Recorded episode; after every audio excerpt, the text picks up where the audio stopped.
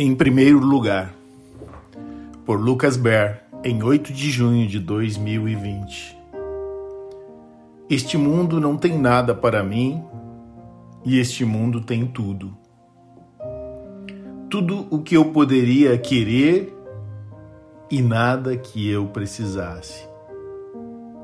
Kedmons Call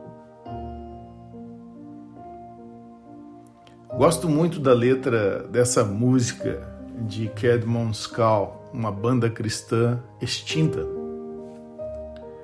Fala sobre o relacionamento estranho e complicado que o seguidor de Jesus tem com o mundo. O mundo é onde nós moramos, mas não é nosso lar. Nossas contas de banco ficam aqui, mas precisamos guardar o nosso tesouro no céu. Moramos no Brasil, mas nossa lealdade é ao reino de Deus e a nossa cidadania está nos céus. O apóstolo João disse: Não amem o mundo e nem o que nele há. Se alguém amar o mundo, o amor do Pai não está nele. 1 João 2,15. É aqui que fica complicado. Como eu posso não amar o mundo? As coisas que eu conheço, as coisas das quais gosto, estão no mundo. As pessoas que eu amo também estão aqui. Tem muita coisa boa aqui neste mundo. Coisas que Deus nos deu, coisas que Ele quer que desfrutemos. Uma maneira para agradar a Deus é desfrutar dos presentes que Ele nos dá. Mas como a gente pode equilibrar isso? Como podemos nos relacionar bem com esse mundo? Deus é além de tudo. Ele nos chama para conhecê-lo, mas ao mesmo tempo, ele é muito além do que o cérebro humano pode entender. Por isso, Deus nos dá metáforas para nos ajudar a entender verdades profundas sobre si. Uma delas é o relacionamento entre pai e filho. Eu sou pai e vivo esse relacionamento.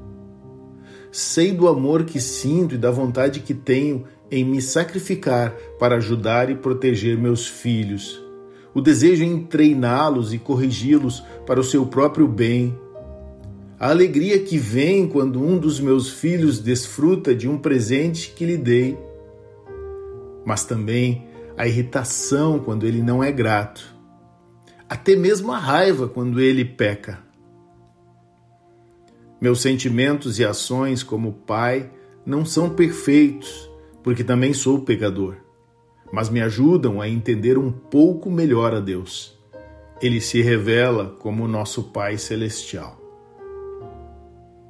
Deus também usa a metáfora de um marido. Ele se revela como o esposo da igreja, do povo de Deus. Eu também sou casado tenho uma esposa que amo profundamente. Ela e eu somos um. Temos um relacionamento que é superior a qualquer outro relacionamento terreno. Nesse sentido, a metáfora de marido me revela a profundidade do relacionamento que tenho com Deus. Ou seja, a profundidade do relacionamento que Deus quer ter comigo. Também essa metáfora de esposo nos ensina como equilibrar bem o nosso relacionamento com esse mundo. Eu amo minha esposa. Eu falo a ela diariamente: Te amo. São palavras verdadeiras. O amor de um marido para com sua esposa e da esposa para com seu marido é um amor único, diferente, especial. Não há outro relacionamento humano onde duas pessoas se tornam uma só carne, como ensinam as Escrituras. Apenas no relacionamento do casamento. Posso dizer para minha esposa que eu a amo mais do que qualquer outra mulher no mundo e estou correto. Mas imagina se eu dissesse para ela: amor, eu te amo mais do que qualquer outra mulher no mundo. Mas conhece Fulana, que trabalha no mercado? ela é a segunda. Tu és a primeira, que eu mais amo, mas ela está em segundo lugar. Que coisa terrível, que pecado, que palavras maldosas. Quando um marido diz que ama a sua esposa, ele está dizendo que não há, não existe outra mulher no mesmo âmbito ou nível de amor. As Escrituras nos ensinam que Deus, assim como o marido, é zeloso por nós, ou seja, que ele tem um ciúme santo de nós. Êxodo 34, 14. Deus nos ama 100%, completamente, sem falha, o tempo todo. Que maravilha, né? E Ele quer que nós o amemos da mesma forma.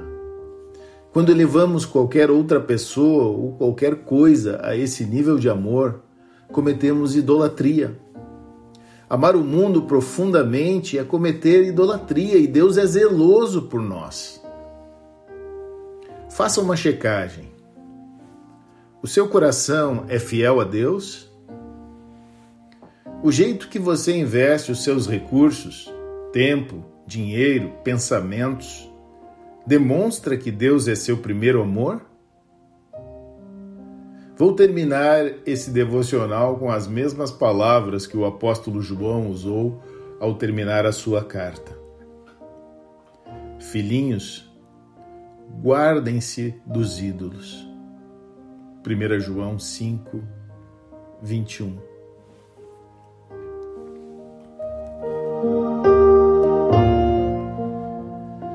O que Deus está me dizendo?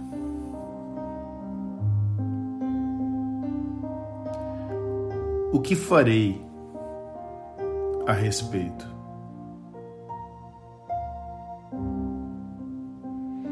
Pai, nós te agradecemos por esse dia. Esse dia que tu nos dá, Senhor. Nós te agradecemos por tua palavra que nos instrui. Nós te agradecemos porque tu és fiel ainda que nós não sejamos. Senhor, que nesse dia nós possamos nos entregar verdadeiramente a um relacionamento contigo, íntimo, profundo, para que nós possamos ser um contigo, Pai. Para que a gente possa verdadeiramente não amar o mundo, nem as coisas que estão no mundo, mas amar a Ti e acumular os nossos tesouros, não aqui nesta terra, mas nos céus. Trabalha o nosso coração. Trabalha o nosso coração e a nossa mente, Senhor. E nos transforma, Pai. Livra-nos da idolatria em toda e qualquer forma, Pai. Que a gente possa amar a Ti, somente a Ti, neste dia e nos dias que Tu nos deres. Abençoa, Pai, o nosso dia e o tempo do porvir e torna-nos fiéis a Ti.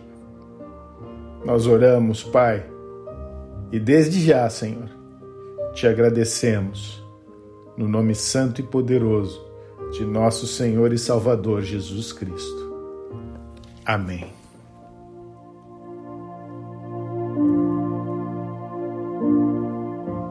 Esse foi mais um devocional da Igreja Batista Montserrat.